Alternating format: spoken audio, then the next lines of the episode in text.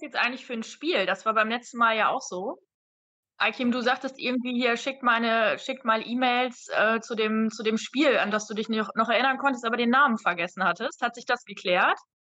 Stimmt. Was war das für ein Spiel, Kevin? ich war, fragst du mich, ich wusste das letzte Woche schon nicht. Ach, Tabu hieß das Spiel. Ich Ach, Tabu. Ach. Okay, wow. Ich hab das doch voll gut beschrieben, oder? Nur weil Kevin das nicht ka kannte. Ja, das war super beschrieben, ja. Siehst du, Kevin? So, das nehme ich jetzt als Intro. Glücklich süchtig. Der Selbsthilfe-Podcast über das abstinente Leben mit Spielsucht. Mittwochabend, glücklich süchtig Zeit. Ich bin's, der Kevin, und bei mir ist Mr. Spielfrei 2021 im Spielsuchtkalender. Mir fällt leider nichts Besseres ein wie letzte Woche. Der Aikim. Hi, Kevin. Hallo an alle Zuhörer. Einen schönen Tag, sage ich erstmal. Diesmal wieder Tag. Ja, Wir sind heute nicht nur zu zweit, wir haben auch heute wieder weibliche Unterstützung. Aber es ist nicht die Despina von letzter Woche, sondern wir haben bei uns die Steffi. Hallo Steffi. Hallo Kevin, hallo Aikim. hi. Bevor wir ins Thema gehen und überhaupt erklären, warum Steffi da ist, würde ich äh, einfach mal kurz fragen, wie es euch beiden so geht. Wer möchte denn von euch anfangen? Ladies first, würde ich sagen. Ne? Steffi, wie geht's dir? Ja, sehr gerne. Mir geht's sehr gut. Ich freue mich, dass ich äh, hier jetzt dabei bin. Und ja, bin schon ganz gespannt, wie das hier so live mit euch, ähm, wie das so ist. Und ich freue mich. Ja, du kennst ja bis jetzt, sage ich mal, nur die zwei Behind the Scenes und wenn die, sage ich mal, erträglich sind, dann ist es, glaube ich, in der Aufnahme auch noch in Ordnung. ich bin gespannt. Werden wir sehen. Und der gute Mann aus dem LKW, wie geht's Ihnen? Mir geht es äh, sehr gut, bevor ich jetzt von mir rede und das wieder vergesse. Bitte vergesst nicht, den Podcast zu bewerten. Ähm, egal, wo ihr ihn hört. Mir geht es auf jeden Fall gut. Das wollte ich nur mit, kurz mit einbringen. Aber wenn wir fünf Sterne kriegen, geht's ihm noch besser. Ja, das stimmt. Äh, ich bin wieder on the road. Ich liege im LKW und ähm, habe jetzt das Vergnügen, mit euch beiden aufzunehmen. Und wie geht's dir denn? Ey, aber wo, wo liegst du denn? Also ortsmäßig, das würde mich noch interessieren. Ich vergesse das immer. Wo bin ich jetzt denn hier gerade genau? Ich bin in irgendeinem Dorf zwischen. Ja, Äh, wahrscheinlich in- wieder zwei Dörfer weiter äh, von meinem Wohnort. Und Nee, nee, nee, nee, nee, ich bin in Niedersachsen. Ich bin äh, in Nienburg. Das ist äh, zwischen Bremen und, sagen wir mal, Osnabrück, jetzt so ganz grob. Nee, zwischen Bremen und Bielefeld. So ist Ah, besser. okay. Okay, ist dann doch ein Stück weiter weg. Ja. Ähm, ja, mir geht's auch ganz gut. Äh, ich habe jetzt einen Ford Mustang. Dein Ernst? Äh, gefühlt, weil mein Auspuff kaputt gegangen ist. Ach Und, so. äh, ich habe also ich habe einen Ford Mondeo, aber er hört sich jetzt an wie ein Ah. Mustang auf jeden Fall und es dreht sich auch jeder um. Ähm, ich muss sagen, auf der einen Seite ist das äh, wieder extrem nervig. Also es ist nicht das Auto, das wir letztens, äh, ich glaube, von zwei, drei Folgen, von dem ich gesprochen habe, das wir gekauft haben, sondern das ist meins. Und äh, ich ich hasse es, ne? Autos und es kostet immer Geld. Das Ja. ist einfach nur nervig. Wenn man denkt, man hat endlich mal Ruhe, dann kommt wieder sowas. Ähm, hab da aber Gott sei Dank schon mit meinem Autoexperten meines Vertrauens, mein bester Freund, äh, schöne Grüße gehen raus, der hört auch ab und zu mal hier zu, äh, drüber gesprochen und äh, ist gar nicht so teuer äh, im Großen und Ganzen. Und äh, da ist mir auch mal wieder bewusst geworden, dass solche Sachen zwar nach wie vor nervig sind, aber wie entspannt die dann doch im Umkehrschluss sind im Vergleich zu solchen Geschichten, die früher ungeplant eingetreten sind. Da hat ja jeder Euro wehgetan. Von daher, Lappalien. Mir geht's wirklich gut, kann man echt sagen. Sehr gut, das freut mich auf jeden Fall. Habt ihr auch alle schöne Ostern? Wir können ja jetzt noch sagen, wir haben ja gerade äh, Ostern frisch hinter uns gebracht. War das bei euch eine wie was Besonderes oder eher nicht? Ganz entspannt. Ganz entspannt, ganz viel Schlaf, ganz viel Essen, sehr durchwachsenes Wetter mit Hagel und Schnee und ja, also auch allein schon deswegen konnte man nicht wirklich viel machen. Ich glaube, das war ja überall in Deutschland so mit dem Wetter. Ja, Ja, dann noch ganz kurz, wie immer, zum organisatorischen Teil, äh, auch wenn Eichim seine Bewertungslogo schon äh, abgegeben hat. Ihr könnt uns, wenn ihr den Podcast gerne hört und unser ganzes Projekt unterstützen wollt, unter glücklichsüchtig.de slash support unterstützen. Da seht ihr, wie das Ganze geht über PayPal oder über Patreon. Ansonsten möchte ich nochmal auf unsere wöchentliche Selbsthilfegruppe hinweisen, die wir gerade auch hinter uns gebracht haben mal wieder. War ein sehr schöner Abend bisher. Und äh, wie gesagt, jeden Mittwoch, wie das Ganze funktioniert, findet ihr auch auf unserer Webseite. Und ansonsten könnt ihr uns natürlich immer Feedback, Kritik etc. unter podcast.glücklichsüchtig.de schreiben oder über unseren Instagram-Account oder über unsere privaten Instagram-Accounts. Und ich glaube, das reicht auch an Kommunikationsmöglichkeiten. Unsere Folge Nummer 11? 11. Folge Nummer 11. Was Spielsüchtige ihren Angehörigen antun und da es natürlich für uns ein bisschen schwierig ist, alleine über das Thema Angehörige zu sprechen, haben wir uns gedacht, wir holen uns auch eine Angehörige dazu. Steffi. Ja, vielen Dank für die Einladung. Möchtest du uns erzählen, inwieweit du mit dem Thema Spielen in Berührung gekommen bist, was dich überhaupt zu uns geführt hat? Ja, sehr gerne. Also meine Story ist, ähm, dass ich eine Zeit lang mal mit einem Mann liiert war, der spielsüchtig ist und ich aber am Anfang gar nicht wusste, dass er spielsüchtig ist und dass es eine Problematik gibt. Und ähm, ja, die Kurzfassung mal so vorweg ist, dass ich irgendwann dahinter gekommen bin und dass es diese Beziehung dann auch nicht mehr gab und dass ich im Nachhinein ähm, angefangen habe, mich mit diesem Thema auseinanderzusetzen. Also als ich eigentlich dann ja so richtig Klarheit hatte, was ist da jetzt eigentlich genau passiert, ähm, habe ich mich mit dem Thema beschäftigt, habe recherchiert im Netz, habe Bücher gelesen äh, und so weiter. Und ja, sozusagen unterwegs in diesem Verarbeitungsprozess ähm, seid ihr mir begegnet. Und ich habe dann ja irgendwann mal Kontakt zu euch aufgenommen und habe ähm, mich bei euch gemeldet, ich glaube über Instagram und habe euch ähm, eigentlich mal so ein Lob ausgesprochen und habe gesagt, Mensch, toll, dass ihr das macht. Und ähm, ja, für mich als Angehörige leider ein bisschen spät sozusagen. Also ich hätte mir gewünscht, dass es euch schon viel früher gegeben hätte. Hat mich äh, doch sehr angesprochen und mich auch wirklich weitergebracht äh, in meinem Verarbeitungsprozess. Ja, Eikim, hättest du dich mal früher zu mir bewegt? Du hast dich zu mir bewegt, falls du es vergessen hast. Ja, da hätte ich mich mal früher bewegen sollen. Nee, erstmal finde ich das richtig cool, also dass du dich auch traust, ähm, darüber zu reden, weil das ist ähm, für dich auch, glaube ich, selbst ähm, eine riesen, wie sagt man, Überwindung, das so, ja, öffentlich darüber zu reden. Das ist, glaube ich, äh, nicht so einfach. Was mich interessieren würde, ist, ähm, wie war das denn, als du das, also für dich als Angehöriger oder für jemanden, der wirklich noch nie was damit zu tun gehabt hat, als du das erfahren hast, so im ersten Moment? Also mhm. wie war deine Reaktion? Ja, also leider gab es nie die Situation, ähm, dass mein Gegenüber das auch wirklich selber benannt hat und gesagt okay. hat, ja, okay, ich bin spielsüchtig, sondern ich habe eigentlich so eins und eins äh, irgendwann zusammengezählt. Mhm. Und das macht es aber auch nicht viel besser, weil man immer noch so ein bisschen vielleicht auch zweifelt, ob das jetzt wirklich stimmt. Und das ist natürlich auch vielleicht eine ganz heftige Behauptung, die man dann so formulieren würde, wenn man es ausspricht. Ähm, und ich war einfach komplett überfordert. Also ich wusste nicht, ähm, wie ich damit umgehen muss. Ist die direkte Konfrontation richtig? Ähm, ich wusste nicht, wo ich mir auch als Angehörige Hilfe holen kann. Also wo kann ich anrufen, mit wem kann ich sprechen? Ich habe dann so mit meinem ja, engsten Umfeld mir den ein oder anderen mal äh, in einem persönlichen Gespräch ähm, sozusagen genommen und habe gesagt, ähm, hier, guck mal, ich glaube, das ist so und so, aber ich kann das auch eigentlich gar nicht richtig beweisen. Ich kann nur so eins und eins zusammenzählen und ähm, was mache ich denn jetzt? Und auch da war ganz schnell eben auch spürbar, dass das Gegenüber große Fragezeichen hatte und gesagt hat, ja, kann ich dir auch nicht sagen. Ich weiß es nicht. Also für mich war das auch einfach das erste Mal, dass ich überhaupt äh, mit dem Thema so in Kontakt gekommen bin. Mhm. Deswegen war es echt schwierig. Also ja, Überforderung, das kann man eigentlich sagen. Auch viel Zweifel und ähm, ja, auch also viel schlechtes Gefühl, auch Traurigkeit darüber, dass es so ist, wie es ist.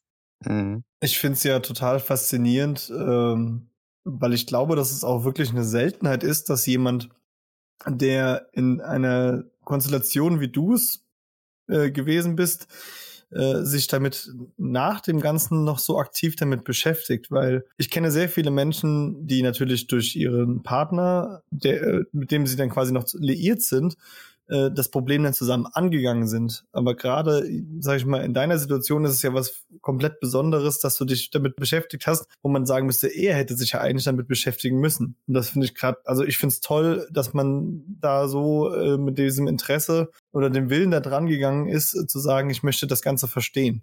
Mhm.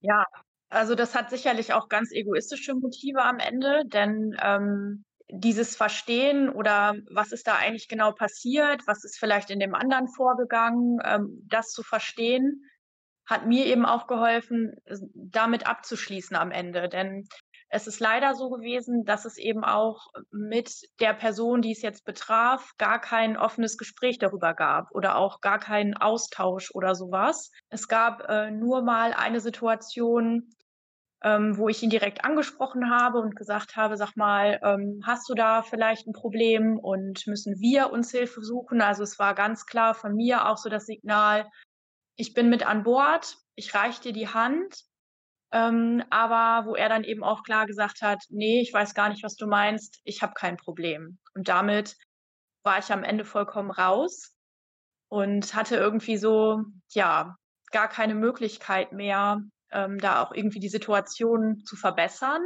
oder so diesem, ja, diesem Impuls irgendwie weiter nachzugehen, dass ich wusste, doch, da ist irgendwas nicht in Ordnung und ähm, ich werde auch angelogen und das ist eigentlich ja keine Situation, die so bleiben kann. Aber damit, ähm, ja, war das so, war es einfach beendet auf eine gewisse Weise.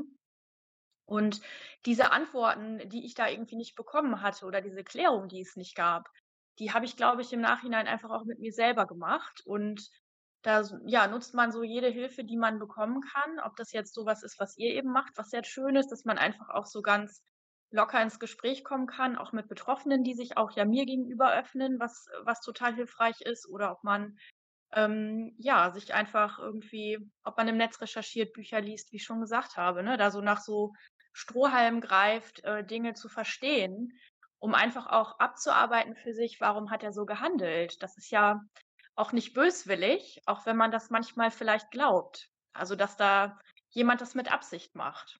Dass auch so gewisse Wut oder sowas in einem selber auch entsteht, ne? Ich denke halt auch, das große Problem ist, dass äh, auch wenn du ihm die Hand ge äh, gereicht hast, äh, ein Spieler muss einfach für sich selbst an den Punkt kommen, dass er sagt, ja, ich will das nicht mehr und ich brauche diese Hilfe oder möchte diese Hilfe wahrnehmen. Denn äh, auch wenn es stimmt, dass ähm, der Weg zu einer Suchtberatungsstelle oder in eine stationäre Therapie mit, sag ich mal, auch ein bisschen Arbeit verbunden ist, eine Überwindung, ähm, solange derjenige das nicht aus seinem Inneren heraus will, der Leidensdruck so groß ist, dass er sagt, ich möchte aus diesem ganzen Teufelskreis ausbrechen, hat man da auch einfach keine Handhabe. Also es gab auch die eine oder andere Situation, in der ich vielleicht hätte viel früher sagen können, was, was mit mir los ist. Ähm, ich erinnere mich da auch gerne an eine ähm, Ex-Freundin, mit der ich liiert war, die mich irgendwann äh, ganz klar angeguckt hat, die konnte nicht greifen, was los ist und zu mir gesagt hat, hör zu, ich weiß nicht, was los ist, aber irgendwas stimmt mit dir nicht. Du hast ein Problem. Und was für mich auch eine absolute Panikreaktion dann äh, einfach hervorgebracht hat, dass ich dann einfach gesagt habe, okay, also äh, man schiebt jetzt irgendeine Streitsituation vor, um das Ganze jetzt einfach zu beenden und sich aus der aus der ganzen Nummer rausziehen zu können. Mhm. Kommt mir sehr bekannt vor. Akim, hast du schon mal so eine Situation für dich rückwirkend erlebt? Ja, definitiv. Man möchte halt auch äh, aus der Verantwortung sich ziehen. Also das ist ja ein Verhalten, was ich jetzt so im Nachhinein äh, sagen kann. Das, was du erzählt hast, habe ich ja auch ständig äh, gehabt, früher in meinen Beziehungen. Ähm, und wenn es dann halt zu blöd wird, dann läuft man halt weg davor. Äh, entweder streitet man dann und äh, geht dann irgendwie nach dem Streit äh, in die Spielhalle.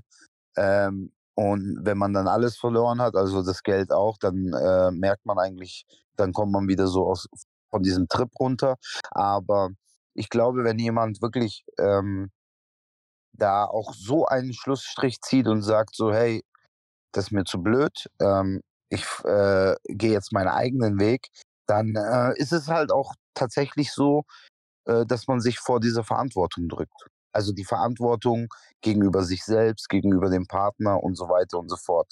Und was ich ähm, zu Steffi noch äh, gerne sagen möchte, ist, ähm, viele machen aber auch den Fehler, den du in dem Fall nicht gemacht hast. Die sagen dann so, okay, ich war jetzt mit so, so jemandem zusammen, wir haben uns jetzt getrennt, das hat sich erledigt, das ist sein Problem und nicht meins. Und ähm, viele merken aber nicht, dass aus dieser Zeit, dass man sehr viele Fragen hat, Selbstvorwürfe oder auch so denkt, so, okay, habe ich vielleicht irgendwie was falsch gemacht? Ähm, und deswegen finde ich das sehr, sehr gut, dass du da auch selber so gemerkt hast, für dich selbst so, hey, er ist zwar weg, aber ich möchte dem Problem für mich auf den Grund gehen und deswegen, das wollte ich noch äh, kurz hinzufügen. Mhm. Ja, also es ist auch, also zu sagen, es ist sein Problem und nicht mein Problem, würde ich auch so nie ähm, unterschreiben, denn es ist einfach durch diese Beziehungszeit, also durch diesen gemeinsamen Weg, den man ja auch gemacht hat, es ist einfach auch mein Problem geworden. Also ich bin im Nachhinein immer noch auch ziemlich erschüttert darüber, was es mit mir halt auch gemacht hat. Das zeigt aber vielleicht auch so dieser Verarbeitungsprozess, also dieses, ich will das verstehen, ich muss irgendwie Antworten finden und ich war auch in einer gewissen äh, Form auch co-abhängig. Also das ist halt etwas, du merkst, okay, krass, ich knacke halt ziemlich an dieser mhm. Trennung vielleicht oder an dieser ganzen Thematik. Und du musst erstmal verstehen, was ist denn da jetzt eigentlich so extrem? Und ähm, unterwegs findet man eben halt auch dann äh, diese Antworten. Ich habe ihn zum Beispiel, also die Trennung war halt auch so mit Ach und Krach. ähm, Heute kann ich drüber lachen. Damals war es für mich einfach unfassbar schmerzhaft. Ähm, denn kurz nachdem ich ihn mal so angesprochen hatte, ob er ein Problem hat, ähm, gab es einen ban ganz banalen Streit und dann hat er von heute auf morgen das Weite gesucht. Also eigentlich so, wie du das gerade beschrieben hast, mhm. ähm, dann flüchte ich eben und aus den Augen, aus dem Sinn. Und mhm. ähm, ich musste aber mit all dem, was dann noch ähm, an Verpflichtungen da war aus der gemeinsamen Wohnung, aus der gemeinsamen Zeit, das musste ich irgendwie alleine noch ähm, regeln. Und es gab kein gesprochenes Wort mehr, auch keinen Kontakt mehr. Und ähm, ich habe, obwohl er sich wirklich mir gegenüber ähm, ja eigentlich ja gar nicht mehr benommen hat, also gar nicht mehr mit mir ähm, den Kontakt äh, aufgenommen hat, mich eigentlich tot ignoriert hat bis heute und ich ja auch alles Recht äh, gehabt hätte zu sagen, mein Gott, ähm, Haken dran, ähm, weg damit, äh, wie kann man sich nur so verhalten, ähm, habe ich ihn trotzdem noch geschützt. Also ich habe trotzdem nicht gesagt, dass er spielt, dass er mich eigentlich von Anfang an belogen hat, ähm, habe immer noch so die schützende Hand über ihn ge gehalten. Also das das zeigt halt einfach auch, was es mit einem selber gemacht hat. Und aus heutiger Sicht, ja, wie gesagt, bin ich da selber immer noch äh, ziemlich erstaunt. Also es ist eben nicht nur das Problem des Betroffenen, es ist auch das Problem des Angehörigen. Wobei man sagen muss, diese schützende Hand ist ja auch äh, wirklich genau das, was man, sag ich mal, als Problem mit der Co-Abhängigkeit auch sehen kann. Ne? Dass man sagt, äh, man muss den anderen ja auch einfach irgendwann fallen lassen, wenn da einfach nichts ankommt, um ihm zu zeigen, dass äh, er, dass er sein Leben ändern muss. Und in dem Moment, mhm. wenn man, sag ich mal, diese schützende Hand, wie du es so schön genannt hast, äh, drüber legt und da versucht, äh, das, äh, das sag ich mal, alles da zu unterstützen, aber auf die falsche Art und Weise, ist das am Ende nur äh, noch mehr äh, Input für den Spieler zu sagen, ja, äh, ich, ich nutze das äh, aus auf die eine oder andere Art. Ich weiß nicht, äh, wo, hast du da irgendwie, wurdest du in irgendeiner Form da auch ausgenutzt? Also ähm, ich glaube, dass es so den Versuch gab, also das glaube ich schon. Also wir haben eben zusammen gelebt, wir haben alles geteilt und ähm, mir ist natürlich auch nach einer gewissen Zeit des Zusammenlebens aufgefallen, ähm, dass er irgendwie, warum auch immer, ich konnte es mir da noch nicht so richtig erklären, finanziell angespannt ist. Und ähm, sicherlich. Also es ging alles 50-50, das war immer ganz fair geregelt, aber ich sag mal, wenn es um Situationen gar, ging, ähm, wer jetzt vielleicht das Essen bezahlt oder wer den Urlaub bezahlt oder so, war das eigentlich immer auch so ein gewisses äh, Ding des Aussitzens. Also, ne, vielleicht, wenn ich jetzt noch einfach mal zwei Minuten nichts mache, vielleicht zahlt Steffi dann ja oder so. Also so im Nachhinein, ich habe ihm nie Geld für irgendwas geliehen oder so, das nicht, aber ich habe halt gemerkt, er ist da ziemlich angespannt und irgendwie war das auch immer so ein bisschen, ja, wenn es um solche Dinge ging, äh, wer zahlt und so, dann war ich eigentlich immer die, die am Zuge war, gefühlt. Mhm. Ja, Urlaub ist ganz witziges Thema. Ich, äh, ich weiß nämlich noch, dass meine, meine Frau damals ganz oft in der Anfangszeit zu mir gesagt hat, ja, lass uns doch mal hier Urlaub machen und da. Und ich sag mal, ich nehme an, am Alchemy ist es wahrscheinlich ähnlich äh, so. Prinzipiell ist es für einen Spieler so, du kannst nichts, was mit Geld zu tun hat, länger als äh, ein, zwei Monate planen. Mhm. Weil du dann ja gar nicht mehr die Garantie hast, dass das Geld da ist. Dementsprechend konnte ich für mich zum Beispiel keinen Urlaub, der jetzt, sag ich mal, also im Winter keinen Urlaub für den Sommer buchen, weil das Geld in dem Moment nicht da ist. Ich konnte das höchstens in dem Moment spontan machen, wenn ich finanziell liquide war. Wenn man mal äh, vermeintlich gewonnen hat. Und dementsprechend waren auch das zum Beispiel immer für mich auch äh, früher Drucksituationen, in denen ich natürlich nicht sagen konnte, warum das eine Drucksituation ist und mich auch um solche Sachen zum Beispiel stark gedrückt habe, was äh, Urlaubsplanung anging. Ähm, Im Umkehrschluss aber ist für meine Frau damals äh, das Gefühl vermittelt hat, der will ja gar nicht mit mir in Urlaub. Ich bin ihm mhm. ja scheißegal. Und äh, das ist ja auch ganz, deswegen finde ich es auch gerade ganz wichtig, dass man gerade als Spieler oder abstinenter Spieler ähm, solche Geschichten wie deine einfach hört, damit der ein oder andere sich vielleicht auch mal bewusst hat, macht, wem habe ich in der Vergangenheit auf die eine oder andere Art und Weise vielleicht wehgetan? Nicht nur finanziell, sondern auch emotional. Weil derjenige natürlich das Ganze, wenn er nicht den ganzen Background dazu kennt, äh, gar nicht verarbeiten konnte in dem Moment und gar nicht äh, greifen konnte, was ist da überhaupt los? Warum verhält mhm. derjenige sich mir gegenüber so? Habe ich jetzt was falsch gemacht? Und das kann auf, äh, auf eine lange Sicht in der Beziehung auch wirklich extreme Schäden für den anderen, sag ich mal, äh, mit sich bringen. Und das, da bist du ja das beste Beispiel für. Ja, es ist, es ist einfach unglaublich schwierig. Also für mich ist es eben so gewesen, ähm, alles das, was du so an, an zwischenmenschlichen Erfahrungen gemacht hast, also im Freundeskreis, in der Familie, in der Partnerschaft, das hatte immer irgendwie ein normales Muster, sage ich jetzt mal. So, wenn du dich, äh, es gab eine gewisse Streitkultur oder ähm, man ist mal aneinander gerasselt oder so, aber man konnte doch auch immer ähm, die Dinge klären. Und du merkst einfach, dass es bei diesen Menschen irgendwie alles anders ist. Und du verstehst nicht, was genau das ist im ersten Moment. Also so ist es mir gegangen. Und es passt einfach nicht in diesen Erfahrungsschatz, den du dein Leben lang aufgesattelt hast. Und das lässt auch letztendlich ähm, so ein bisschen die Tatsache zu, dass du an dir selber auch anfängst zu zweifeln und sagst, was ist denn jetzt hier falsch? Bin ich der Fehler oder irgendwas ist komisch, aber ich kann das nicht benennen das sind eben auch dann solche Verhaltensweisen, wie jetzt zum Beispiel das mit dem Urlaub, wo du dann sagst, hä, du stolperst darüber und du verstehst das irgendwie einfach nicht. Oder eben auch so die Tatsache, dass du das Gefühl hast, du wirst angelogen oder derjenige hat so eine Leiche im Keller und du kannst eigentlich gar nicht genau sagen, was das jetzt konkret ist, weil es da nichts Genaues gibt, was du eben auch so benennen kannst. Aber dein Bauchgefühl springt irgendwie ja permanent an. Und du bist auch einfach in so einem ja, in so einer, in so einem permanenten ähm, Modus, dass du irgendwie immer so, dass dein Bauchgefühl anspringt. Du bist halt auch nicht entspannt. Also das macht einfach auch unglaublich viel, auch unterbewusst. Gab es für dich so, äh, sagen wir so, du hast jetzt auch viel dich mit, mit dem Thema beschäftigt, Stresssituationen oder äh, irrationale äh, Wutausbrüche von seiner Seite, die du dann auch nicht nachvollziehen konntest? Weil das kenne ich zum Beispiel noch von meiner Seite, dass ich äh, ganz oft wahnsinnig angespannt und gereizt war und mit der kleinsten Kleinigkeit auch schon an die Decke gegangen bin, weil natürlich in meinem Hirn äh, zwischen äh, Sucht, Geldbeschaffung und den Schulden, die hinter mir lagen, äh, natürlich alles dabei dabei war. Und dementsprechend sagt man ja, so ein typisches Merkmal bei einem Spieler ist ja diese, diese irrationale Gereiztheit. Also für den Außenstehenden irrational, für den Spieler natürlich komplett nachvollziehbar.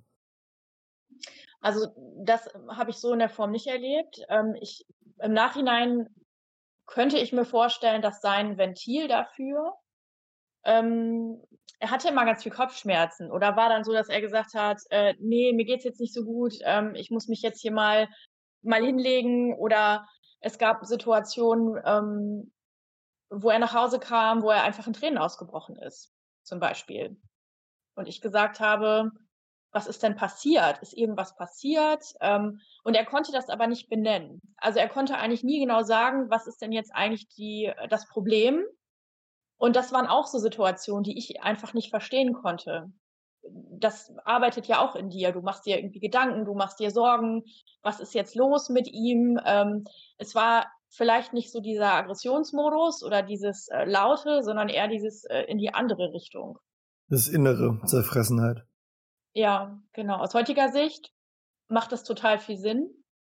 In der Situation war ich auch damit vollkommen überfordert und habe auch dann natürlich gesagt, das ist dann wieder dieses normale, dass du deinem Partner sagst, geh doch mal zum Arzt, wenn du mal Kopfschmerzen hast, ähm, lass dich doch mal durchchecken.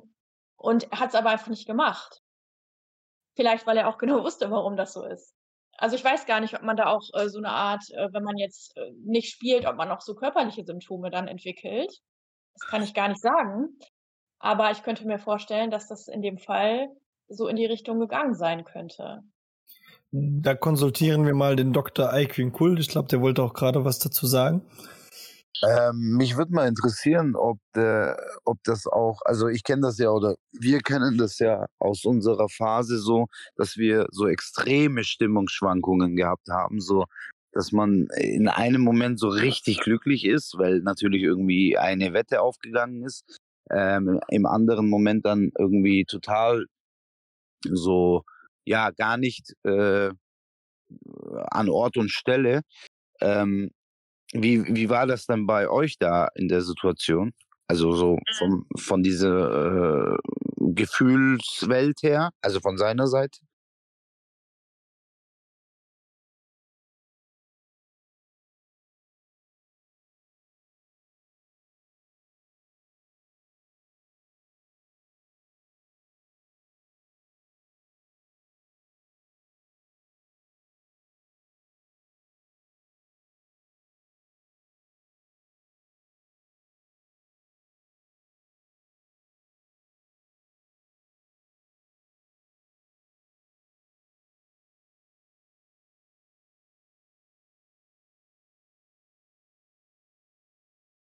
Mhm.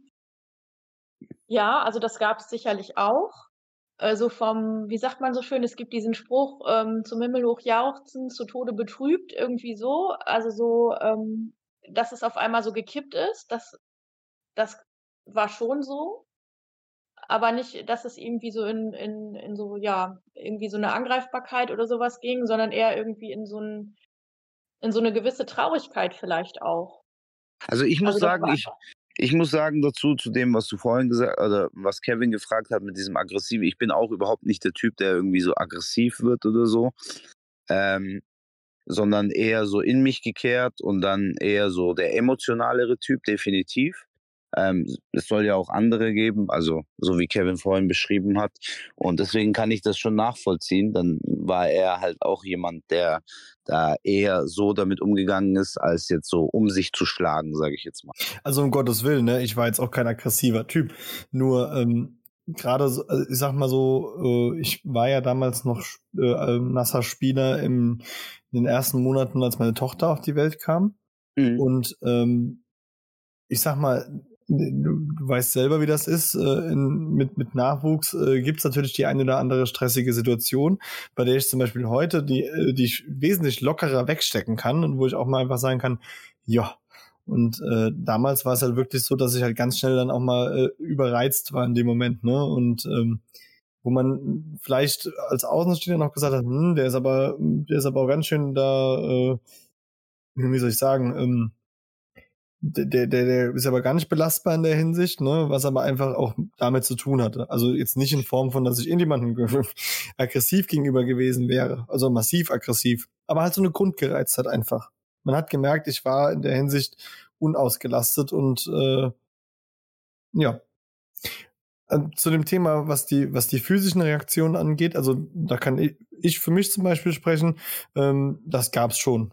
Also äh, Schweißausbrüche, gerade wenn, sag ich mal, sowas, wenn man wieder an so einem Nullpunkt war, wo man gedacht hat, wow, jetzt, ist, jetzt hast du wieder richtig äh, hier in die, in die Scheiße gehauen, äh, dass man dann wirklich Schweißausbrüche auch hatte, ne, schwitzige Hände, äh, das äh, ist schon so ein Merkmal. Und zu dem Thema Kopfschmerzen, also bei mir war es halt auch ganz oft so, dass ich in dem Moment einfach, wenn ich halt wusste, ich habe auch gar kein Geld jetzt momentan, weil ich da wirklich äh, mich wieder da, äh, sag ich mal, äh, ja, wieder halt extrem gespielt hatte äh, und es dann irgendwie darum ging, auch irgendwelche ähm, Situationen wahrzunehmen, ne, dass man irgendwas unternehmen wollte. Da habe ich dann auch mal ganz schnell gesagt, oh, mir geht's heute nicht gut und so weiter und habe mich dann hingelegt, was sag ich mal schon fast in so eine depressive Richtung ging, äh, was einfach für mich eine, eine Vermeidung war, irgendwie Geld auszugeben in dem Moment oder zugestehen zu müssen, dass man kein Geld dafür hat. Mhm. Also das war bei mir zumindest so. Also bei mir war es, ähm, ich hatte körperlich tatsächlich gar nicht so krasse Symptome. Also so am Automaten, wenn ich mein Geld verspielt habe in dem Moment, dann ja. Dann hatte ich auch Schweißausbrüche oder schwitzige Hände und so. Ähm, klar hat man auch mal Kopfschmerzen, wenn man sich wirklich den ganzen Tag einen Kopf darüber macht, wo man jetzt wieder Geld beschaffen kann. Jetzt nicht nur zum Zocken, sondern um seine Rechnungen auch irgendwie zu zahlen oder um auch leben zu können.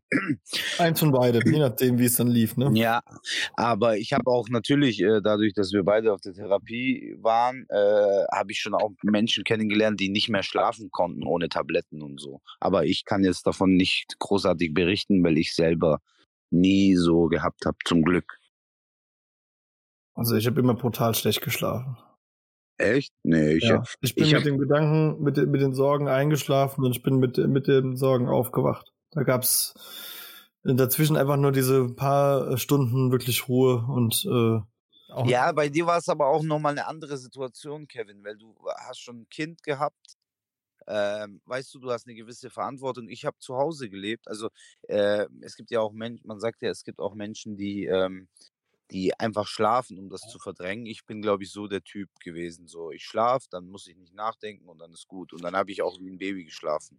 Die Phasen gab es auch, wo ich einfach geschlafen habe. Wie gesagt, das waren dann diese Momente, wo ich gesagt habe, mir geht's nicht gut, mich hingelegt. Also ich habe ich hab früher mich wahnsinnig oft auch tagsüber noch hingelegt. Ich wusste zwar auf der einen Seite ganz klar, dass ich halt durch das ganze Arbeiten mich so viel hingelegt habe und immer so, so müde war.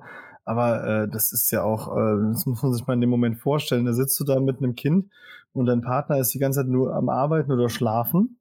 Das ist natürlich äh, eine wahnsinnige Belastung auch für sie in dem Moment gewesen. Und äh, das habe ich aber alles auch gar nicht wahrnehmen können durch diese ganze, durch diese Scheißsucht. Muss man einfach ganz klar sagen. Und, und rückwirkend, wenn ich mich an diese Zeit zurückerinnere, äh, also da, da, da ist schon auch viel Selbsthass noch da in dem Moment, ne? Ja, das kann ich verstehen, klar. Was mich noch interessieren würde, wenn, wenn er jetzt heute auf dich zukäme. Mhm. Ich meine, ihr habt, ihr habt ja quasi einen, einen richtig krassen Kontaktabbruch gehabt. Ja. Und er würde heute auf dich zukommen. Was, was würdest du ihm sagen wollen? Das ist eine sehr gute Frage. Mhm, das ist echt eine sehr gute Frage. Äh, die ich auch so spontan gar nicht zu beantworten weiß, weil es für mich tatsächlich auch so ist, also, das war lange so ein Problem der Akzeptanz auch, zu sagen: „Okay, wir wir sprechen scheinbar nicht mehr.“ Und je mehr Zeit verging, desto mehr habe ich mich auch mit dem Gedanken angefreundet. Das heißt, ich wäre heute vielleicht sogar der Part der gar nicht wüsste, ob ich mit ihm sprechen würde. Das hätte ich ganz lange nicht für möglich gehalten, weil das Thema für mich einfach abgearbeitet ist. Also ich bin da wirklich äh, offenen Auges sozusagen durch diesen Schmerz gegangen, den es ja auch bei mir gemacht hat. Ähm, und das hat am Ende des Prozesses jetzt irgendwie dazu geführt, dass ich mit diesem Podcast hier oder jedem anderen Angehörigen, ähm, der mich darauf anspricht, vielleicht noch meine Erfahrungen berichte, um einfach noch was Positives sozusagen mit dieser Erfahrung zu machen. Aber ihm gegenüber glaube ich, bin ich so absolut neutral, dass ich vielleicht gar nicht wüsste, was ich überhaupt sagen möchte und könnte. Sagen wir mal rein hypothetisch, er würde auf dich zukommen und sagen, ich habe damals ein Problem gehabt ich wusste nicht damit umzugehen, ich habe Fehler gemacht und bin bereit, das zu ändern. Wäre das eine Situation, die für dich vertretbar wäre, zumindest mal mit ihm zu sprechen? Ja, das schon. Ja. Definitiv. Also ich würde ihm, also das soll auch nicht ähm, falsch rüberkommen. Ich wünsche ihm definitiv nur das Beste. Und in seiner Situation ist es sicherlich, sich einzugestehen, dass es das Problem gibt und sich damit auseinanderzusetzen. Also idealerweise eine Therapie zu machen, ähm, ja, sich mit sich selber zu beschäftigen, ähm, Wege da rauszufinden. Das, das wünsche ich ihm in jedem Fall. Also das schon. Aber ich bin halt auch, ähm, ja, durch eine echt scheiß Zeit gegangen im Nachhinein.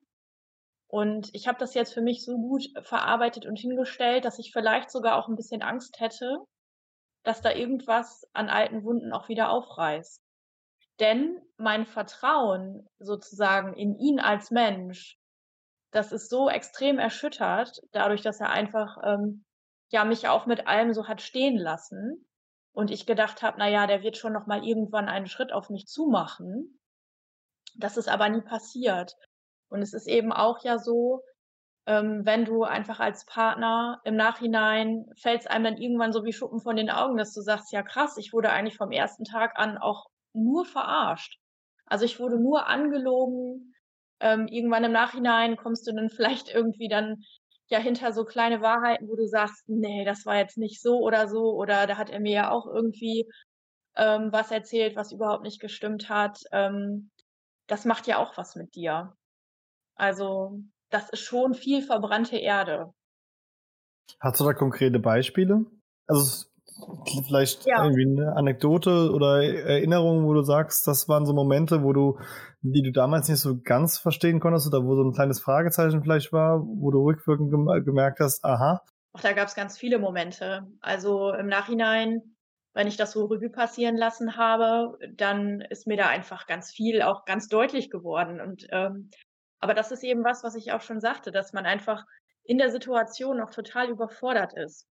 Also das waren so ganz viele Sachen. Zum Beispiel, ähm, als wir dann zusammen wohnten, gab's kam mal irgendwie Post ins Haus geflattert, was ja ganz normal ist. Und dann lag da aber sein Poststapel äh, irgendwie etwas länger und ungeöffnet. Und wenn ich da mal gesagt habe, hier, das ist doch irgendwie von der Bank auch Post, willst du das nicht mal aufmachen? Ähm, wo dann die Reaktion, die du normalerweise erwartest, vielleicht ist, ach ja, habe ich gar nicht hab ich vergessen, mache ich eben oder ich gucke da mal eben rein, sondern ähm, so eher so dieses Wegschieben und nee, du, das mache ich, das ist meine Baustelle, ich kümmere mich da schon drum. Das waren halt so Momente, wo ich gedacht habe, das ist jetzt irgendwie komisch, aber ich konnte halt nicht so richtig sagen, was, was da jetzt eigentlich genau das Problem ist. So. Oder ähm, wir saßen mal zusammen im Auto, wir waren mal zusammen unterwegs und dann erzählte er äh, von einem Freund von ihm, der ja ein Spielproblem hat ähm, und wie das äh, im Moment ist es so schwierig sei mit seiner Freundin und dass die Freundin sein Geld verwaltet und dass es auch schon vorgekommen ist, dass er ihre EC-Karte genommen hat und hat dann ihr Gehalt irgendwie verzockt ähm, und jetzt ist es so, dass ähm, sie das Geld verwaltet und so weiter. Und ich glaube, das war halt so auch so eine ja, so eine Situation, wo er so mich auch getestet hat im Nachhinein, denke ich mir, dass er vielleicht einfach meine Reaktion mal sehen wollte, was ich dazu sage, ähm, vielleicht auch so 'n so 'ne Überlegung, doch auch 'n Schritt auf mich zuzugehen. Das kam mir auch irgendwie befremdlich vor und ich habe mich halt auch ganz klar positioniert in dem Moment. Ich habe eben gesagt, ähm, ja, ich möchte meinem Partner das Geld nicht verwalten. Also, ich ich möchte im Idealfall jemanden, ähm, der komplett unabhängig eigenständig auch leben kann, so wie ich auch. Und wenn es ein Problem gibt, dann sehe ich das nur, dass da eben auch 'ne Therapie wichtig ist, um, ja, das überwinden zu können und auch wieder gesund zu werden.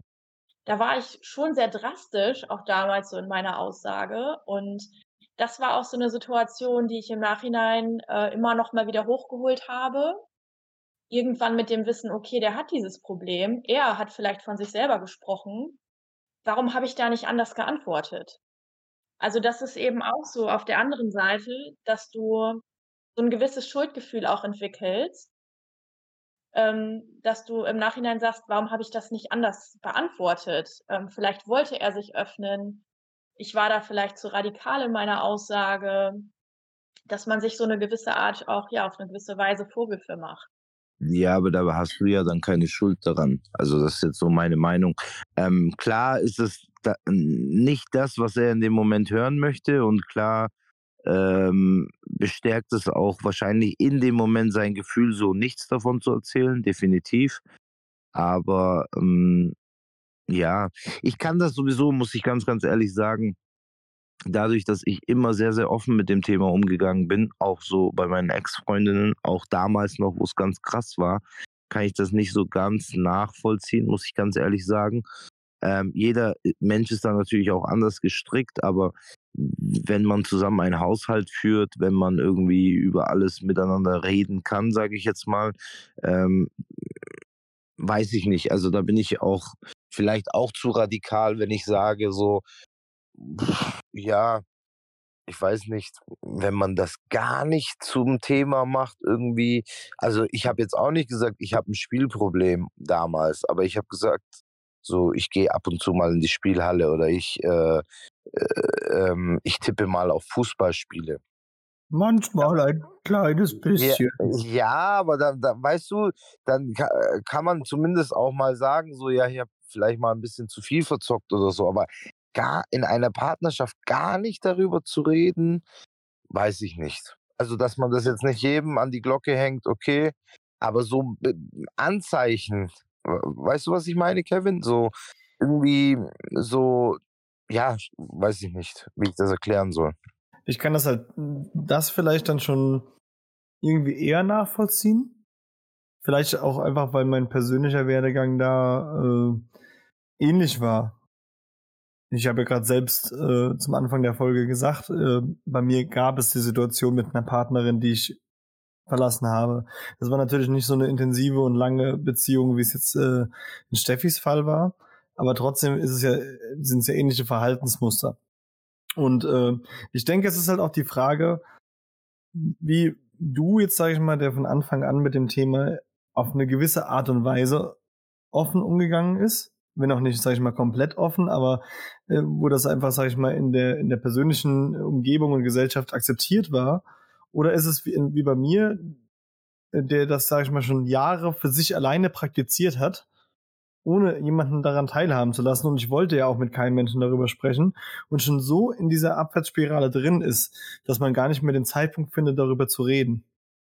Oder sich auch äh, die Scham dann auch einfach viel zu hoch ist, sich das irgendwann einzugestehen. Das ist dann, also ich kann es ein Stück weit nachvollziehen. Zumindest aus der, aus der Vergangenheitsperspektive, aus der Spielerperspektive. Trotz allem muss es natürlich irgendwann an den Punkt kommen für einen selbst, dass man sagt, das kann nicht mein Leben sein und das ist nicht das, was, was ich, äh, wer ich bin, was ich bin, was ich sein möchte. Ich, ich will es nicht mehr. Und wenn halt dieser Punkt in dem Moment nicht da war, dann geht es halt weiter in dieser Abwärtsspirale. Dann blockiert man und in dem Moment geht's dann einfach äh, die, an die mal, verbrannte Erde hinterlassen und dann geht's weiter. Wie ein Nomade. Ja, das stimmt schon, da hast du auch recht, aber wie gesagt, ähm, ich bin jetzt nie jemand gewesen, der das so komplett verheimlicht. Also ich habe natürlich auch nicht, wie vorhin schon erwähnt, äh, gesagt, so, hey, ich habe da ein Problem, sondern aber jeder wusste trotzdem so, der geht ab und zu mal spielen oder sonst was. Natürlich die Häufigkeit hat auch nie jeder so richtig gewusst, aber ich habe da jetzt nie so ein Hehl daraus gemacht, weil ich bin der, ich weiß es nicht, ich habe das so von zu Hause gelernt, so ähm, egal was es ist, wenn du es machst, dann sollte man auch zumindest so ein bisschen dazu stehen oder weißt du, was ich meine? Ja, aber ganz ehrlich, am Ende stehst du ja auch nicht dazu. Ja, für mich hört sich das so besser an. also ich, ich weiß, weiß was, ich weiß auch, was du meinst, klar. Ja. Ähm, da bin ich auch vollkommen bei dir. Wobei, das macht das Ganze ja auch aus. Wir haben unterschiedliche Werdegänge, aber unterm Strich sind wir auf denselben Punkt gekommen in unserem Leben. Wir wollen dieses Leben nicht mehr führen. Ja, ja, klar, klar, klar, definitiv. Und am Ende solltest du immer auf diesen Punkt kommen, wenn du diesen Weg beschreitest. Ja, aber es, das ist, glaube ich, gar nicht so. Also das, ähm, beschreiben wir, also du kannst das sogar noch besser, glaube ich, nachvollziehen als ich. Oder du bist da noch ein bisschen toleranter. Ähm, ich bin da, muss ich ganz ehrlich sagen, weil ich selbst mit mir so seit meiner Therapie so hart ins Gericht gehe in gewissen Sachen. Ich kann das manchmal nicht nachvollziehen. Ähm, aber es gibt tatsächlich Menschen, glaube ich, die nie an ihrem, in ihrem Leben an diesen Punkt kommen. Egal jetzt was für eine Sucht, also ob das jetzt Spielen ist, ob das Alkohol, ob das Drogen, ob das was anderes ist. Es gibt Menschen, die verstehen das nie, leider Gottes. Warum ja. auch immer. Wahrscheinlich hast du da recht. Ja, und was aber, was, was dann zwangsläufig passiert, ist doch, glaube ich, auch, also wenn ich es nicht thematisiere und es mir selber vielleicht ja auch irgendwie gar nicht so richtig eingestehen will, dass ich einfach diese, ja, dieses Kartenhaus an Lügen aufbaue. Das hat mich halt auch nochmal so krass erschüttert. Also ich weiß einfach, dass ich auch von, von vorne bis hinten einfach auch angelogen wurde und manchmal in Dimensionen, die, wo man denkt, äh, also da muss man schon, ähm, ja, taktisch total profimäßig ausgerichtet sein, weil das alles sich so hingefügt hat in ein perfektes Außenbild, dass es schon unvorstellbar ist. Also, dass man auch selber, auch ich dann manchmal dachte, ja, okay, ähm, das kann ja eigentlich gar nicht sein, dass man selber schon verliert, die Bodenhaftung zu verlieren. Weil man nicht mehr so richtig weiß, was kann ich denn jetzt eigentlich noch glauben und was nicht. Also, das ist schon etwas, das hat mich auch, ja, fast sprachlos gemacht. Also, wozu auch der Mensch dann in der Lage ist, dass es bloß niemand mitbekommt. Ich glaube, ich habe das damals in dem, in dem Instagram Live äh, Talk mit, äh, mit der Shannon gesagt. Äh, als, als Spielsüchtiger kannst du äh, ein Drama in fünf Akten äh, schreiben im Kopf innerhalb von Sekunden. Ja, ist unfassbar. Es ist, es ist sehr schlimm und äh, es ist was, was halt einfach mit der Zeit immer ich, besser ist das falsche Wort, weil das würde das Ganze irgendwie euphorisieren aber man, man wird darin immer, ja doch, man wird leider darin immer besser in dem Moment und ich würde einfallsreicher sagen. Kreativ. Du wirst, kreativ, ja. du wirst unglaublich kreativ und das leider in einer sehr negativen äh, Ausrichtung, aber es, ja, muss man leider so sagen. Und in dem Moment, in dem du man diese Konstrukte aufbaut, äh, als, als Spieler, als nasser Spieler, ähm, du siehst nicht die Konsequenzen, die da hinten dran sind. Du siehst auch nicht, welche Schäden du damit anrichtest oder was, was du den Leuten damit antust, weil es für dich einfach nur in dem Moment darum geht, entweder dein, dich selbst äh, zu beschützen, das heißt nicht auffliegen zu lassen, was da los ist, oder Geld zu beschaffen. Das, ich wollte das gerade sagen. Ich glaube, die meiste Zeit geht drauf, neben dem Spielen Geld besorgen und äh, die Geschichten und das Konstrukt aufrechtzuerhalten. Ja, ja, das meine ich ja mit Geschichten. Mhm. Ja, und das ist ein, ein Wahnsinnsaufwand.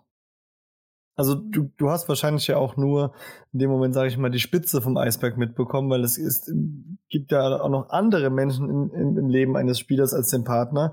Und das sind so viele Baustellen, die man Tag für Tag im Auge behalten muss, äh, wo man irgendwelche Sachen erzählt hat, die sich merken muss, äh, die dann eventuell noch weiter konstruieren muss. Äh, alles, um dieses Konstrukt Spielsucht für einen selbst aufrechtzuerhalten. Unglaublich. Wobei das aber auch, Kevin, so, wenn du das jetzt so sagst oder wenn ich mir jetzt gerade so Gedanken darüber mache, darüber macht man sich ja gar keine Gedanken. Das passiert ja unterbewusst. Also, also ähm, das ist jetzt so im Nachhinein weiß ich, dass es sehr, sehr kräftezerrend war. Aber ich habe mir jetzt nie irgendwie großartig Gedanken darüber gemacht, wie erzähle ich jetzt eine Geschichte. Es ist einfach so rausgekommen, wenn ich dann an dem Punkt war, irgendeine Geschichte erzählen zu müssen. Weißt du, was ich meine? Also es, äh, ich hatte schon öfter Momente, wo ich äh, gesagt habe, das ist für mich anstrengend. Jetzt nicht in Form von, dass es die Arbeit, die hinten dran gesteckt hat, dieses Kartenhaus äh, zu bauen, äh, sondern vielmehr so dieser, dieser alltägliche Druck und die Angst würde ich einfach sagen. Die Angst, äh, dass das Ganze dann doch in sich zusammenfällt und dass man einfach den Weg nicht mehr rausfindet in irgendeiner Form. Ich äh, wollte nur sagen, ähm, ich habe heute einfach auch manchmal das Gefühl, dass ich ähm, sein wahres Ich, also wirklich ihn als Mensch so ganz pur, ohne diese ähm, Suchterkrankung, vielleicht nie kennengelernt habe. Also Ich habe ja auch immer eine Fassade gesehen, die er mir gezeigt hat. Und ich weiß heute nicht, was war wirklich echt und was war vielleicht auch mir gegenüber eine eine Fassade, die er aufgebaut hat. Und das ist, glaube ich, so das Schlimmste, dass du mit jemandem dein Leben geteilt hast. Gerade dein Partner ist dir ja auch sehr nah und du im Nachhinein nicht weißt, wer ist dieser Mensch? Also, ich hätte dem auch nie zugetraut, dass der einfach aus meinem Leben verschwindet, flüchtet und mich einfach stehen lässt und nie wieder mit mir spricht. Als ich ihn kennengelernt habe, war das für mich total unvorstellbar. Das waren für mich ab diesem Moment, wo er gesagt hat aus heutiger Sicht: „Steffi, du bist mir zu nahe gekommen, ich gehe.“ So, und dann mache ich da jetzt 'n großen Haken dran und es ist für mich jetzt erledigt. Da hat auf einmal habe ich das Gefühl gehabt, ich sehe 'ne ganz andere Charakterseite. Das hatte überhaupt nichts mehr mit der Person zu tun, die ich mal kennengelernt habe. Und, ähm, mit der ich zusammengelebt habe. Und darauf kam ich einfach auch gar nicht klar, ganz lange nicht. Dass ich dachte: „Was ist 'n da jetzt passiert?“ Es gibt nur dieses, äh, von weiß auf schwarz. Und da kommst du nicht hinterher. Du verstehst nicht: „Was ist 'n da jetzt grade passiert? Wer ist diese Person?“ Also, das war schon richtig ähm, richtig schlimm, muss ich sagen. Ja, das das kann ich nachvollziehen. Ähm, und auch wenn sich das jetzt vielleicht 'n bisschen blöd anhört, aber da wird mir Kevin zustimmen. Äh, viel lernt man dann auch nicht kennen, glaube ich, so von der echten Person, wenn das wirklich so ist, dass er da wirklich komplett aus'm Weg geht und sagt: „Ich habe kein Problem“ und, ähm, wie kommst du da drauf, so auf die Art jetzt? Und aber in dem, dass er also, da sollte man ja schon merken, so, dass er wegläuft, ähm, davon, sage ich jetzt mal, so, äh, aus der Verantwortung. Äh, das kann ja nur ich weiß jetzt nicht, äh, ob ich so wenig Menschenkenntnis habe, aber das macht ja nur 'n Mensch, der wirklich irgendwie was zu verbergen hat oder 'n Problem hat. Sonst wer wer macht das denn, dass man einfach verschwindet und nie wieder irgendwie mit jemandem redet? Ich weiß es nicht. Also, ich bin jetzt nicht so der Typ für so was. Ich habe die Erfahrung auch noch nie gemacht. Also, das war auch, äh, Ja. Premiere und ich hoffe, das Das bleibt ist auch so. Ja. Ich ich weiß nicht. Also, ich glaube schon, dass man 'n Stück weit den Menschen in dem Moment kennenlernt. Ich glaube, man lernt halt, äh, die Seite des Menschen kennen, zum einen in der Beziehung, die derjenige gerne wäre. Also, man man versucht ja auch, sich auf d auf 'nen Partner einzulassen. Ich meine, äh, wir sind ja beide jetzt, sage ich mal, keine Menschen, die keine Beziehungen geführt haben in dem Moment. Ähm, nur, äh, es holt einen immer wieder die Sucht ein in dem Moment. Und das ist einfach diese dieses Pen dieses Hin und Herpendeln zwischen: Ich möchte für den Partner derjenige dar darstellen, der ich gern wäre, kann das aber auch nicht dauerhaft aufrechterhalten, weil da noch 'ne Seite in mir ist, die einfach die Überhand, äh, nimmt in dem Moment. Du versuchst das immer so süß und lieb zu formulieren. Ich bin ja auch 'n süßer und lieber Kerl. Ne, also, so du bist da voll äh, voll mein Gegenteil. Ich bin da immer so voll also, meine Gedanken sind dann da immer so: „Ne, so war das, Punkt.“ Also, weißt du so, ich kenne also, allgemein so im Leben, jetzt gar nicht auf die Person bezogen so. Wenn ich irgendwie so Geschichten höre, dann denke ich immer so das ist aber auch erst seitdem ich so schlechte Erfahrungen mit Freunden und so gemacht habe, äh, nach der Therapie. Ich bin da so: „Okay, der wollte dir nix Gutes, tschau.“ Also, weißt du, was ich meine? So, da gibt's für mich kein Diskutieren. So, war so, fertig. Also, jetzt nicht in dem Punkt, sondern allgemein. Muss ich weiß, dass ich da selber auch, äh, manchmal sehr radikal bin. Aber ja, deswegen finde ich das so süß, wie du das grad versucht hast, so nett zu verpacken.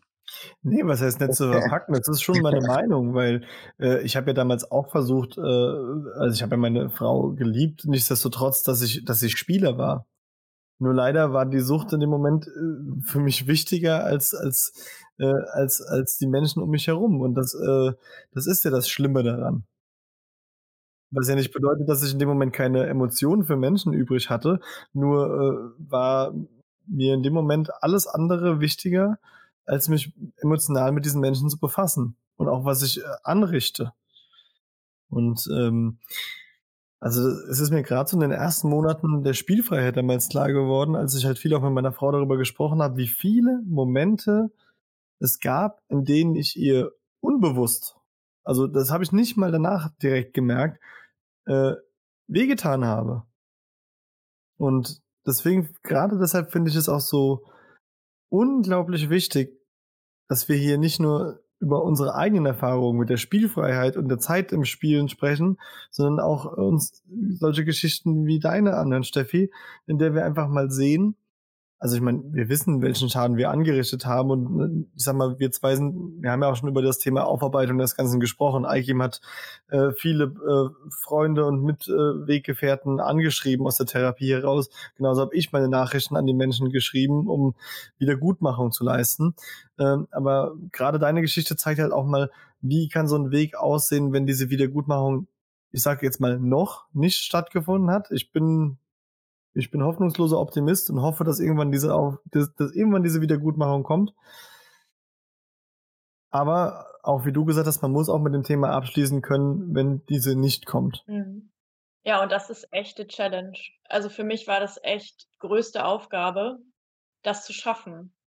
Also sich frei zu machen von Schuldgefühl, von ähm, was ist da eigentlich genau passiert, warum war das so? Äh, man geht im Nachhinein Situationen nochmal durch. Ähm, ja, diese Fassungslosigkeit auch darüber, ähm, wie ein Mensch, wie du auch gerade gesagt hast, du stellst die Sucht auch über den Schmerz, den du vielleicht auch, ja, du siehst ja auch, was mit deinem Partner passiert oder mit Menschen aus deinem Umfeld. So eine, so eine, so eine Unfassbarkeit, dass du, dass du das einfach auch in Kauf nimmst, dass es jemanden gibt, der dich dafür so liefert, gefühlt also das macht halt noch mehr Schmerz, einfach auch und so, so stehen gelassen zu werden, ist natürlich auch irgendwie besonders schwierig, sage ich jetzt mal. Ja. Das kann ich mir vorstellen. Ja.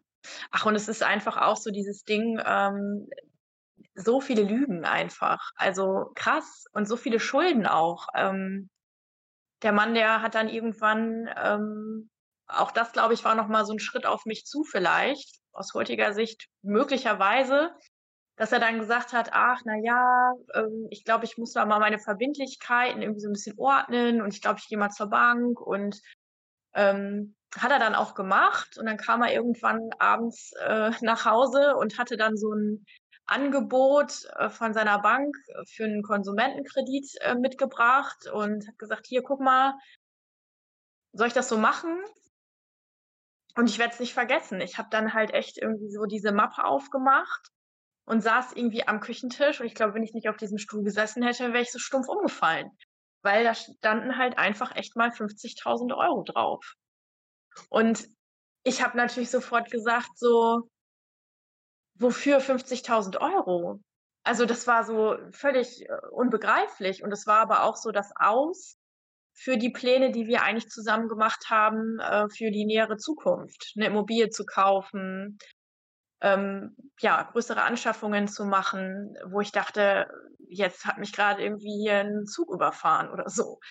Und die Erklärungen waren halt auch total, ähm, ja, die konnte ich halt auch nicht glauben. Also er hat dann irgendwie auch dann angefangen, so wieder zu konstruieren und zu sagen, ja, ich hatte da irgendwie oder ich habe noch Verbindlichkeiten aus einer früheren Beziehung und da habe ich mal eine Bürgschaft unterschrieben und ach, das ist doch nur Geld und hätte ich mir jetzt ein teures Auto gekauft, hätte ich doch auch so viele Verbindlichkeiten.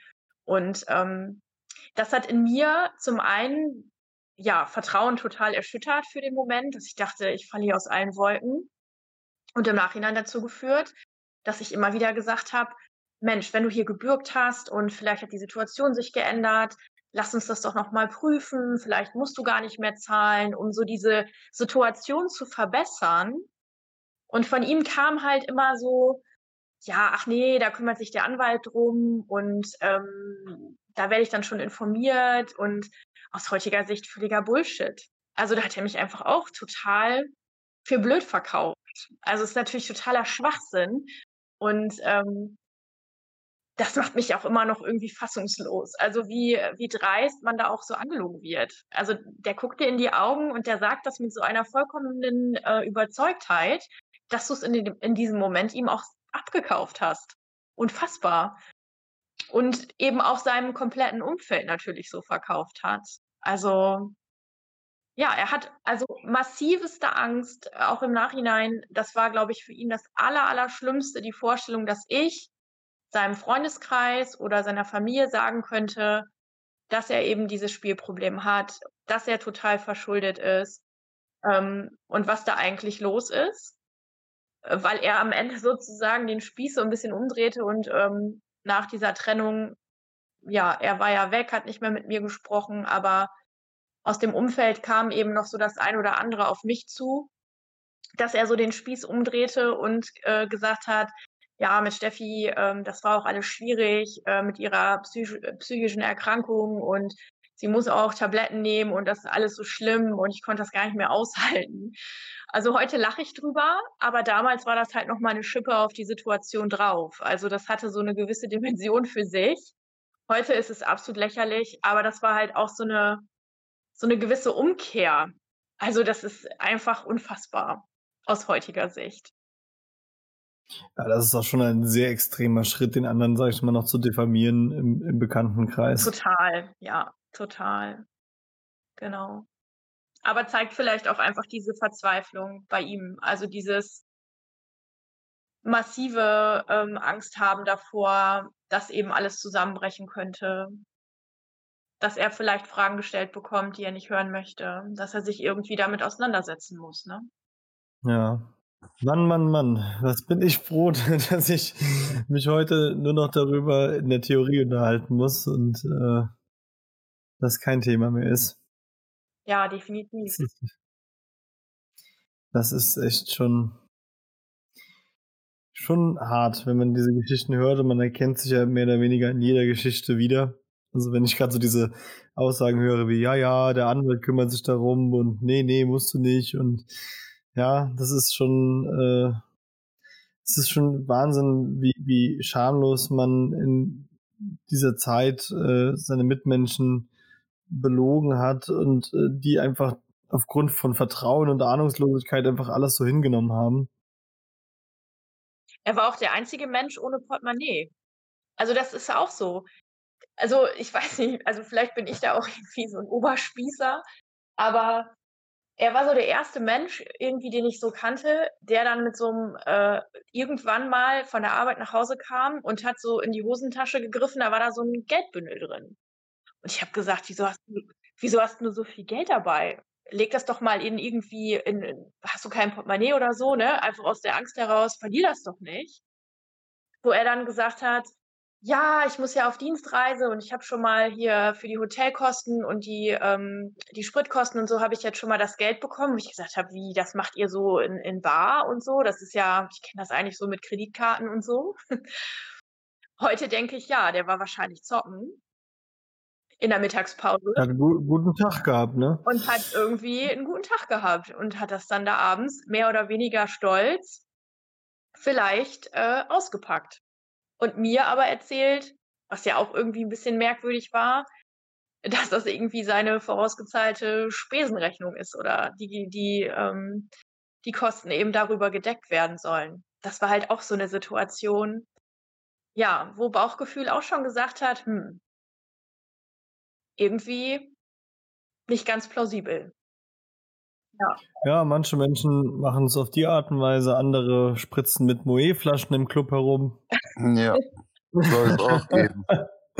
Soll es geben, die sollen sogar irgendwie Podcasts haben. Ich habe damals auch, als ich äh, die 10.000 Euro gewonnen habe, da war ja ganz klar, so, okay, du hast jetzt viel Geld gewonnen, ne? du willst ja auch was damit machen, aber irgendwie musst du das ja auch verkaufen. Ne? Äh, dann auch gesagt, ja hier, ich habe doch die ganze Zeit gespart, ich habe doch so viel gearbeitet. Mensch, äh, denkst du, ich habe das hier alles äh, äh, verprasst oder wie? Nee, nee, ich habe das einfach immer nur alles zur Seite gelegt und zack, hier ist es jetzt. Ja, mhm. Mhm. mhm. Ja, ist schon. Frag mal einen Monat später, wo das Ganze war. Ja. Ja, was ich auch total krass fand, er hatte ähm, vor meiner Zeit auch, ähm, sein Vater ist verstorben und ähm, er hatte da aus einer Firma auch irgendwie Geld geerbt. Und als es da um diese Kreditgeschichte ging, habe ich halt auch irgendwie in dem Kontext dann auch noch mal so gesagt: „Ja Mensch“ und, ähm, so über diese Fassungslosigkeit dieser Dimension, äh, so nach dem Motto: „Ja wie, aber du hast doch auch noch was geerbt und wo ist denn das ganze Geld bloß geblieben?“ So. Ähm, und da hat er dann tatsächlich auch gesagt: „Wieso? Da war ich irgendwie, äh da war ich im Casino und hatte irgendwie einfach richtig Spaß. Äh, das, äh, wäre für ihn jetzt auch so völlig in Ordnung. Und das war auch nochmal so ein Moment, wo ich dachte, oh mein Gott, das ist so das Vermächtnis deines Vaters. Und du hast das wahrscheinlich an einem Abend einfach so durchgebracht und legitimierst das damit zu sagen, wieso ich hatte halt jetzt einfach Spaß. Also das fand ich auch erschreckend. Tatsächlich. Ja. Ja, wie viel Spaß man damit am Ende hat, äh, kannst du mal jeden fragen, der in so einer Therapie oder in einer Selbsthilfegruppe sitzt. Und mit Spaß hat das hinten raus nicht mehr viel zu tun. Nee. Nee, definitiv nicht. Das macht einen sprachlos, ja. Das ist schon echt richtig schlimm, was es so mit Menschen macht. Also die direkt betroffenen Menschen, aber eben auch die drumrum. Ja. Ich bin am Ende auch die gewesen, die ähm, nach dieser Trennung und in dieser Zeit, wo ich irgendwie gar nicht mehr wusste, äh, wie mir so geschieht, was hier eigentlich los ist und ähm, auch irgendwie so dachte, ich fall jetzt hier so tief und verliere so die völlige Bodenhaftung. Ich war so die, äh, die dann auch eine Therapie gemacht hat, tatsächlich. Gesagt hat, äh, irgendwie geht mein Weg gerade hier nicht vor und zurück. Ich komme da irgendwie nicht mit klar, was hier gerade passiert. Auch mit diesen Anschuldigungen, die dann noch dazu kamen. Und habe dann ähm, eine Verhaltenstherapie gemacht. Hatte eine sehr ähm, tolle Therapeutin, wo ich fünf, sechs Mal ähm, mit ihr zusammensaß und die mich wieder richtig gerade gerückt hat. Also das hat mir richtig gut geholfen.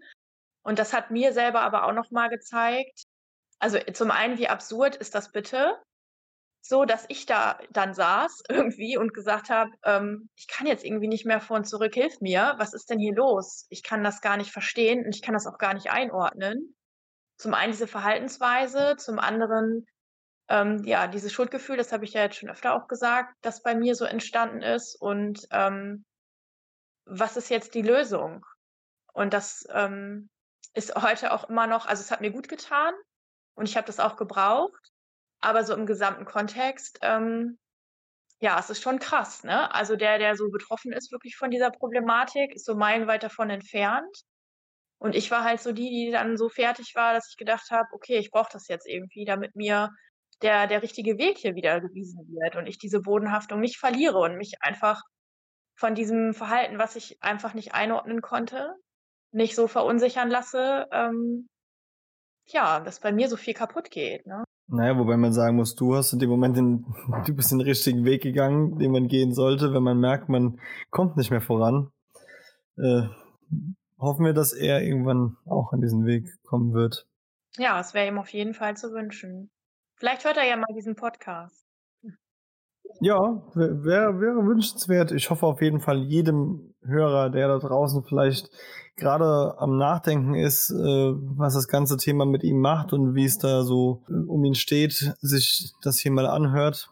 Dementsprechend auch die Leute, die, sage ich mal, abstinent sind, zu sagen, okay, gibt es vielleicht noch den einen oder anderen in meiner Vergangenheit, dem ich ein Stück weit Erklärung und Aufklärung schulde. Es gibt, glaube ich, nichts was einen Menschen, also was man mehr tun kann, als den Menschen zu erklären, dass es nicht an den Menschen selbst gelegen hat, sondern an uns als Spieler, was in der Vergangenheit passiert ist. Ich denke, das ist ein sehr, sehr wichtiger Punkt.